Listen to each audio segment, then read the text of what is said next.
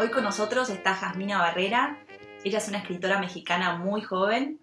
Nació en 1988 y sin embargo ya ha ganado premios y publicado un libro. Su primer libro de ensayo se llama Cuerpo Extraños y eh, ganó el concurso literario de ensayo. Y a partir de eso publicaste el libro, ¿no? Así es. Muy bien. Así que hoy tenemos el, privilegio de, de, estar con Jasmina Barrera y también con el director de Los Bárbaros, con Ulises González. Yo soy Teodolina Basavilbaso y en producción está Juana Carreta. Primero, Jasmina, quería que nos cuentes tu primer libro de ensayos. ¿Por qué elegiste este género literario? ¿Cuál, ¿Qué es lo que te atrae del ensayo? Eh, bueno, primero muchas gracias por la invitación. Me da mucho gusto estar acá. Em, pues yo no sé si, si, pasa con los géneros literarios como con los gatos, que no es tanto que uno los elige, sino que lo eligen a uno. Y, y yo empecé a leer más ensayo estando en la facultad, estudié letras inglesas y siempre me gustaron mucho los ensayistas ingleses, eh, Chesterton, Virginia Woolf, etc. Y empecé a enamorarme de sus ensayos y nada, a tratar de escribir los míos y así así fue. O sea, la influencia fue más de la literatura inglesa, por lo que me decís. Sí, comenzó por ahí, ya luego comencé a leer ensayos eh, mexicanos, por ejemplo, Rosario Castellanos me encanta, este, el mismo Monsiváis que acaban de mencionar. Eh, hay muy buen ensayo mexicano también, pero sí comencé yo leyendo a los ingleses, que tienen un sentido del humor además que me gusta particularmente. Pero ¿por qué el ensayo? Porque siempre, ¿no? Hablamos de, que es un, un, género tan híbrido, ¿no? Que tiene tiene mucho de poesía, tiene mucho de crónica, tiene mucho, ¿no? De tantas cosas. Eh, ¿Por qué es lo que, de por qué te sentís tan cómoda en este género? Quizás porque vos tenés una forma híbrida de encarar las cosas o querés, eh, te gusta justamente jugar con, ¿no? Como si fuese con varios condimentos. Sí, pues fíjate que, que, es algo que he pensado porque me, me han preguntado, preguntado varias veces y, y ahora se me ocurre una respuesta distinta que creo que acabo de pensar hace poco, y es que creo que yo nunca supe bien a bien a qué me quería dedicar, como que todo, parecía que todo me interesaba. Y mm, lo único que tenía claro es que tenía mucha curiosidad de todo, que todo me parecía o me podía llegar a parecer fascinante. Y creo que mm, esta cualidad que dices del ensayo, que es un lugar en el que puede caber todo, eh, me atrae particularmente me gusta mucho la libertad del ensayo. digo, claro que hay libertad dentro de todos los géneros, pero es una libertad particular la del ensayo. no hay, creo que no hay tantas expectativas respecto de él, precisamente porque a veces se lee menos o se conoce, se sabe menos del ensayo, creo que también eso le da mucha libertad. ¿Tendrías que definir qué es el ensayo o, o qué es lo que forma el ensayo? ¿Cuál es ¿Cómo, ¿Cómo explicarías a alguien que no lee mucho el ensayo? Pues me, me, costaría muchísimo trabajo definirlo precisamente porque es un género escurridizo, pero eh, leí alguna vez una definición que daba Philip Lopate, de, me imagino además de un tipo particular de ensayo que creo que es a mí el que más me gusta, eh, donde él decía que los ensayos son paseos del pensamiento donde puedes seguir además el pensamiento de un autor. Creo que eso es algo que me gusta particularmente del ensayo. ¿Y, te gustan siempre los ensayos?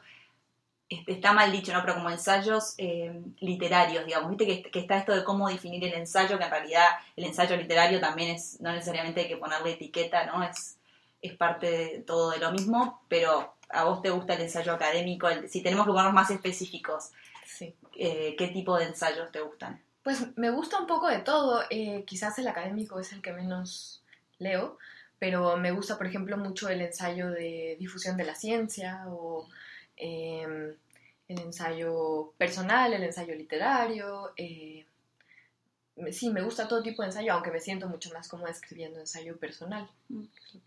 lo que he hecho hasta este momento. ¿Y, te cuesta? Em, yo he leído algunos de tus ensayos y, y siempre en el ensayo literario eh, uno se expone también, ¿no? Como que cuenta, va juntando eh, diferentes citas de diferentes autores que han hablado sobre cierto tema y después uno eh, agrega como su acercamiento personal o su experiencia de ese particular tema. ¿A vos ¿Te cuesta este, esta exposición o, es algo que te divierte al revés? Eh, pues ambas cosas, creo que me sirve mucho. Eh, me interesa mucho ese proceso en el momento de la escritura, no tanto ya en la publicación, etcétera, pero, pero me es muy útil personalmente mientras lo estoy escribiendo. Y, me gusta mucho cuando lo leo. Creo que de los ensayos que más me han gustado, eh, el mismo Montaigne o Julian Barnes, que es un ensayista que me gusta mucho, eh, mezclan mucho y hacen mucho esta, este vínculo entre el individuo y el mundo. Y como que todo el tiempo van de la afuera al adentro y del adentro al afuera. Y, y eso me encanta.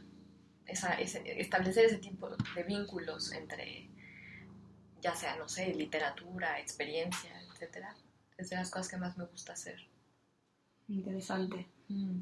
¿Y, cómo elegís eh, los temas sobre los que escribís? Em, ¿Cómo surgen? Porque, por ejemplo, em, uno de tus ensayos, como decía recién, de Cuerpo Extraño, habla sobre los lunares de la espalda y de hecho los comparás con, las constelaciones, ¿no? Que a mí me pareció tan bello ese texto. De hecho, eh, si te animás, eh, imprimí un, fragmento de, este ensayo tuyo, si te animás a leerlo, eh, y te dejo la, respuesta para la pregunta cuando nos dejamos en suspenso. Sí, sí, sí, con gusto. dice el fragmento. Pienso en esa foto de Claudio Parmigiani, donde vemos a una mujer sentada de espaldas, cubierta de lunares, y junto a ella otra foto, la de una constelación. Los lunares ya de por sí tienen un nombre bastante celeste, pues se creía que esas manchas en la piel aparecían por el influjo de la luna. En la foto es obvio el paralelo entre los astros y los lunares. Después de todo, tanto estos como los otros son, a la mirada, puntos dispersos de distintos tamaños sobre un contrastante fondo. Parecen fijos, aunque como le sucede al Marcel de Proust, que recuerda el lunar de Albertín siempre en distintas secciones de su rostro, quizás se muevan lentamente como planetas errantes. hermoso. Gracias. ¿Y, cómo surgió, no? Este interés, digo, de, los lunares, de la espalda. Sí. Eh, este, este, quiero aclarar, es el fragmento de su libro Cuerpos Extraños y este, eh, el el ensayo se llama Espalda, lunares o la ambigüedad de la frente, de Jasmina Barrera. ¿Cómo, cómo surgen los temas y cómo surgió este? Pues los temas de este libro se fueron encadenando, creo yo, porque el primero que, se me ocurrió fue el de un ensayo sobre la migraña que hay. Em, yo estaba padeciendo un ataque de migraña que me duró como dos meses en ese momento y me puse a, investigar muchísimo, a leer, a tratar de entender, además de tratar de curarme, por supuesto. Y a partir de esta búsqueda comencé a darme cuenta de pues el mundo, el, el cosmos que es el cuerpo, que en realidad es algo que uno da por sentado todos los días y con lo que uno convive y cree que comprende, pero eh, pues me, me, comencé a dar cuenta de que en realidad nos falta muchísimo por saber del cuerpo, sigue siendo eh, un territorio inexplorado casi, por más que la medicina haya avanzado tanto, hay mil misterios que todavía no resuelve.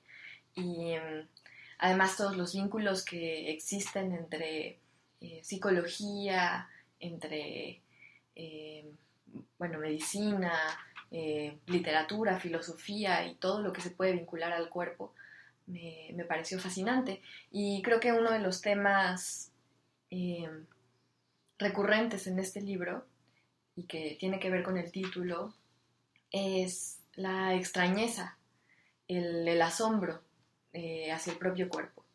Creo que ese fue como el eje eh, que vincula casi todos estos ensayos y pues uno me llevaba a otro, ¿no? Porque comenzaba yo a pensar en el frío y eso me llevaba a pensar en, la piel y etcétera. Entonces como que cada, eh, cada uno me iba llevando a otra cosa.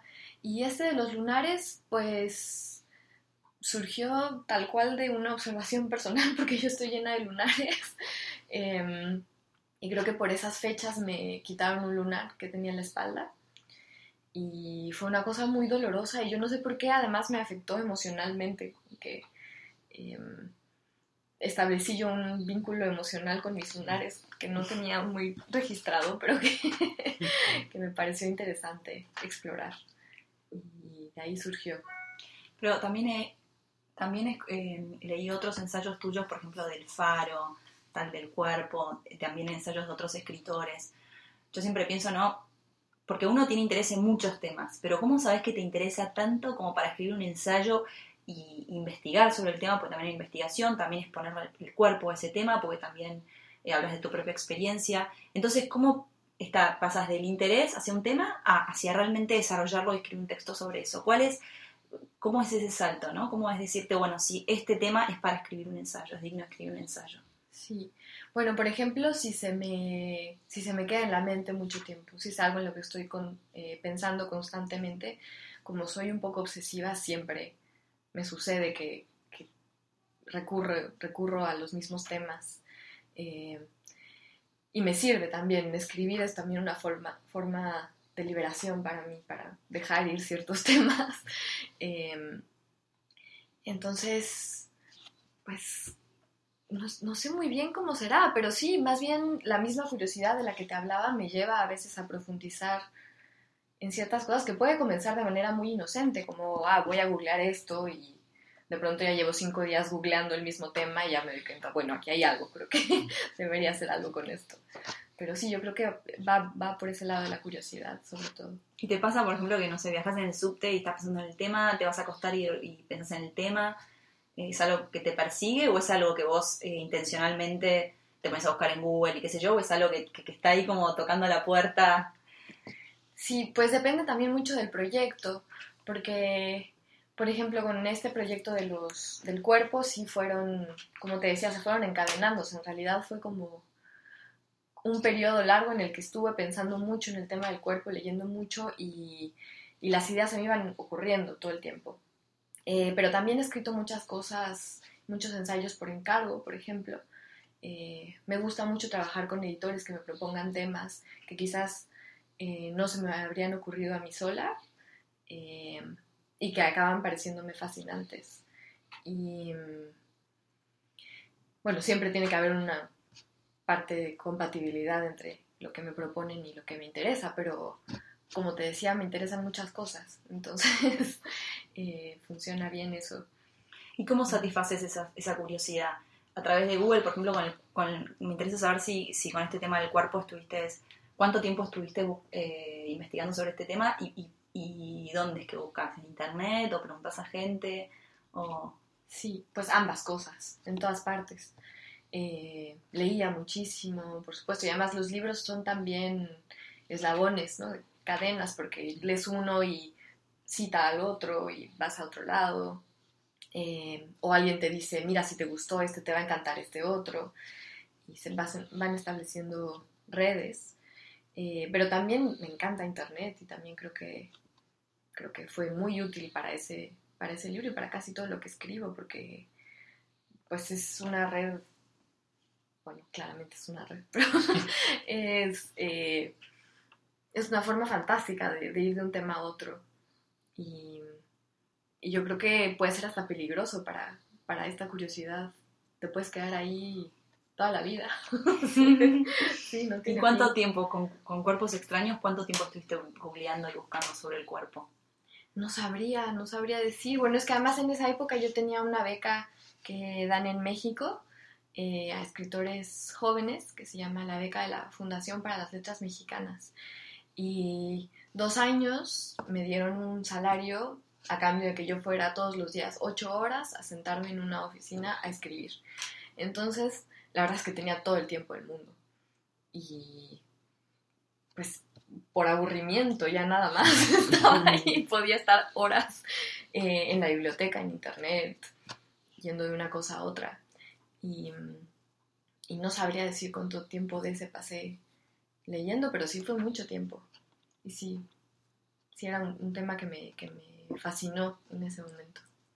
Podríamos decir que sos prácticamente médica en este punto, ¿no? Todo lo que buscaste sobre el cuerpo. Pues no, no, no, porque precisamente sí leí, sí leí muchas cosas de medicina, pero también leí mucho de literatura vinculada al cuerpo, por ejemplo, de psicología, de... Em, escuché muchos podcasts ahora que hablábamos de podcasts. Em, sí, traté por, por, muchos lados de llegar al tema. Interesante. Y, quería que ¿Querés contarnos un poco de la editorial que llevan adelante? Esta editorial, dijiste que tenés cinco socias. Em, ¿Cómo surgió? ¿Por qué? Y, ¿Por qué surgió? ¿Y, qué es Ediciones Antílope? Sí. Em, Ediciones Antílope es una editorial mexicana independiente que fundamos hace un año. Está a punto de cumplir un año. Eh, bueno, en realidad llevábamos más tiempo trabajando en ella, pero hace un año firmamos el contrato que fue. Yo creo que lo más cercano que voy a estar a casarme en la vida, porque sí fue, sí fue un momento bastante solemne, importante, el de la firma de ese contrato. Y somos cuatro chicas y un chico. Eh, todos nosotros teníamos experiencia en la parte editorial y todos nosotros escribimos también. Y yo creo que fue una una mezcla muy afortunada porque eh, aunque tenemos intereses muy semejantes, también tenemos habilidades muy particulares y complementarias. Em, una de las chicas es poeta, nosotras, bueno, dos, las dos chicas que vivimos en Nueva York somos principalmente ensayistas. Eh, César, el chico del editorial, es narrador y hay otra chica, Astrid, que eh, entiende más de crítica y otro tipo de no ficción y que además tenía mucha experiencia eh, administrativa en editoriales, etcétera, cosa que los demás para nada. Y por ejemplo, no sé, Isabel, la, poeta, es muy buena en, en, redes sociales y manejando todo el asunto de la comunicación. Entonces nos juntamos todos, vimos que podíamos, que teníamos mucho, mucho interés en hacer esta editorial y ya tenemos eh, dos libros. El primero de ellos fue una antología que también fue, tuvo muy buena estrella desde el principio porque es una antología de ensayo y poesía de jóvenes escritores mexicanos que sacamos con el equivalente a Kickstarter en México que se llama Fondeadora. Y mm, nos fue muy bien. No, la verdad es que no esperábamos esa reacción de la gente fue maravilloso el apoyo que recibimos y se creó una especie de comunidad alrededor del editorial que, no esperábamos para nada. Mm, y a partir de eso tuvimos suficiente dinero, duplicamos la, la meta que teníamos para, hacer el primer libro y pudimos hacer el siguiente libro, que es un, un poemario de un escritor mexicano que también vivió acá en Nueva York, que se llama Javier Peñalosa, un poeta eh, muy bueno. ¿Y por qué lo eligieron al poeta? Pues Isabel, la, poeta de la editorial, pensó en hacer una colección que se llama Alberca Vacía, que ella quería hacer poemarios muy sencillos, con un diseño muy simple y muy barato, para poder repartir que la poesía llegara a la mayor cantidad de lugares posibles, porque pensábamos que muchas veces se queda en México solo en, los mismos lugares, ¿no? Van las cinco mismas personas a escuchar eh, las lecturas de poesía y son esas cinco las que compran los libros y a veces es muy difícil distribuirlos y venderlos, etcétera. Entonces queríamos facilitar eso y pues ella fue la que propuso a Javier y es un libro maravilloso el que acabamos de publicar que se llama Los que regresan Em, un libro que tiene que ver con el agua eh, en la Ciudad de México y bueno, con muchísimas cosas más. Y ahora estamos ya trabajando en el segundo, tercer libro que nos dieron una beca en México para, para sacar. Y pues estamos muy emocionados, la verdad es que ha sido un proyecto maravilloso que yo he disfrutado muchísimo hacer y pues sí, que, creo que además ha complementado muy bien el trabajo que hago como escritora porque escribir puede llegar a ser una actividad muy solitaria y muy eh, incierta, como que siempre, siempre tenía yo esta sensación de que no sabía muy bien qué estaba haciendo, de que los resultados eran bastante ambiguos, de que nunca sabes cuándo está terminado lo que escribiste. En cambio, eh, los procesos editoriales son mucho más prácticos y concretos y la satisfacción es también mucho más concreta. Eh, digo, tienes un libro enfrente de ti cuando terminas. Sabes que está terminado, sabes que está ahí. y, además es un trabajo en equipo. Eh, como les decía, a través del cual se ha establecido una comunidad que, que a mí me encanta.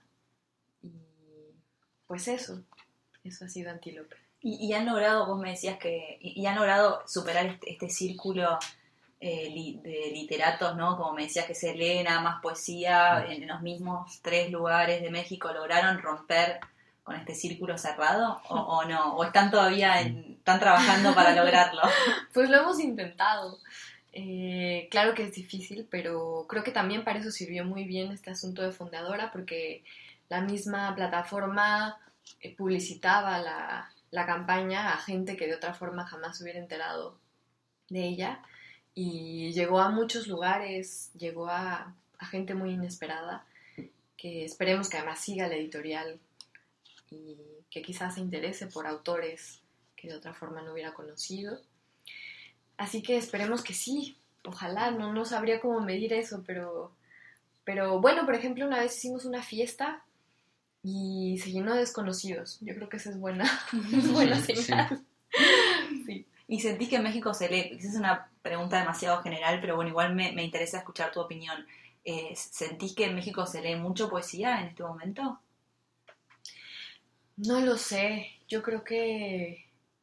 No sé qué es mucho, pero. es una pregunta media, ¿no? sí, yo creo que hay, mucha gente que le tiene mucho miedo a la poesía en México. Eh, que cree que, que tienes que ser una especie de iniciado para entenderla o eh, y para escribirla ya no se diga, ¿no? Que, que sí es como algo sagrado, intocable.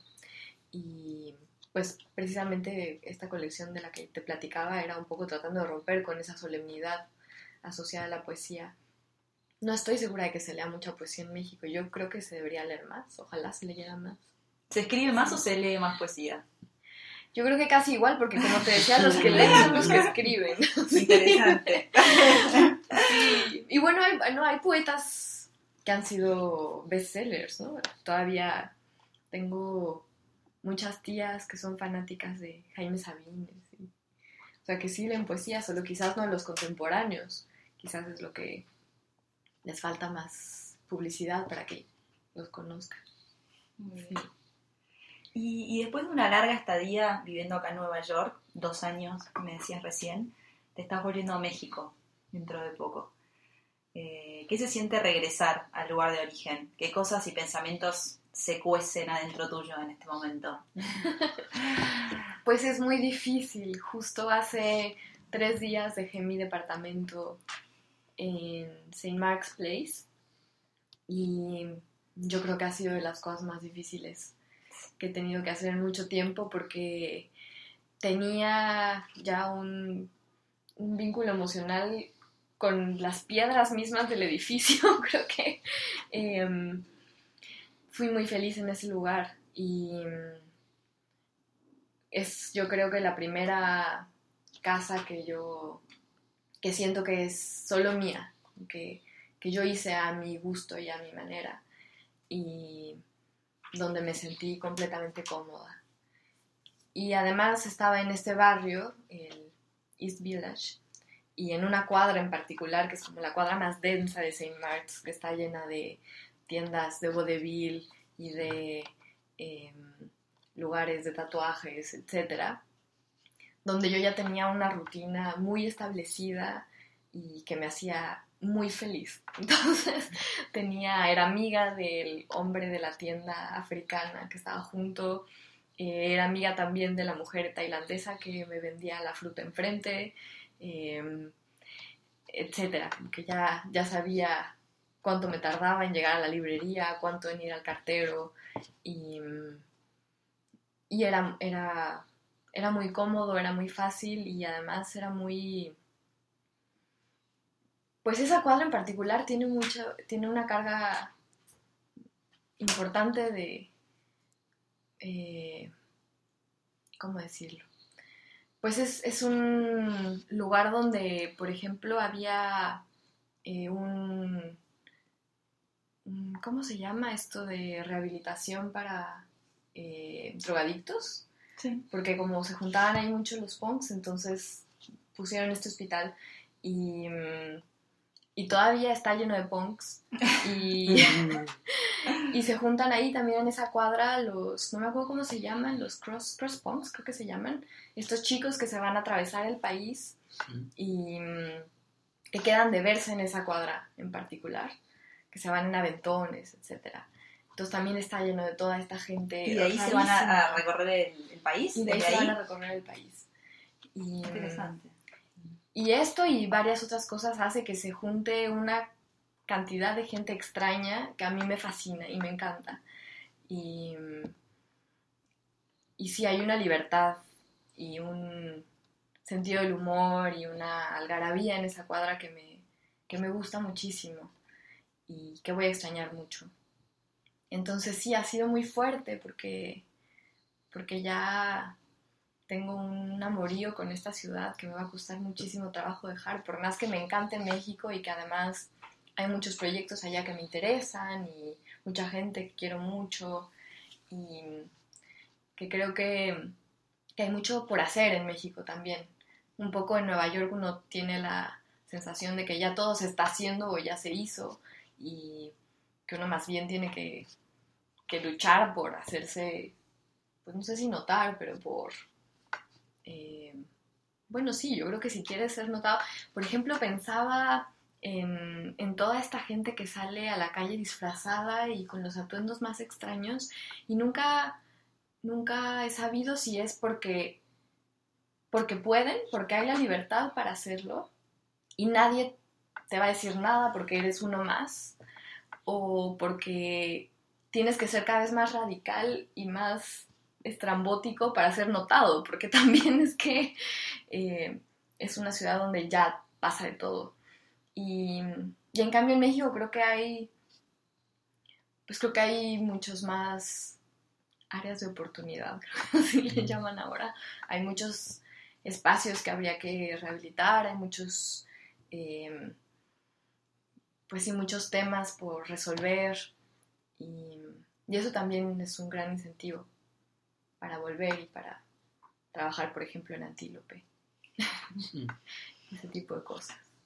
Bueno, Jasmina, te, te deseamos lo mejor con Antílope, con la vuelta a México. Eh, te, agra- te agradecemos haber venido hoy a la trova neoyorquina.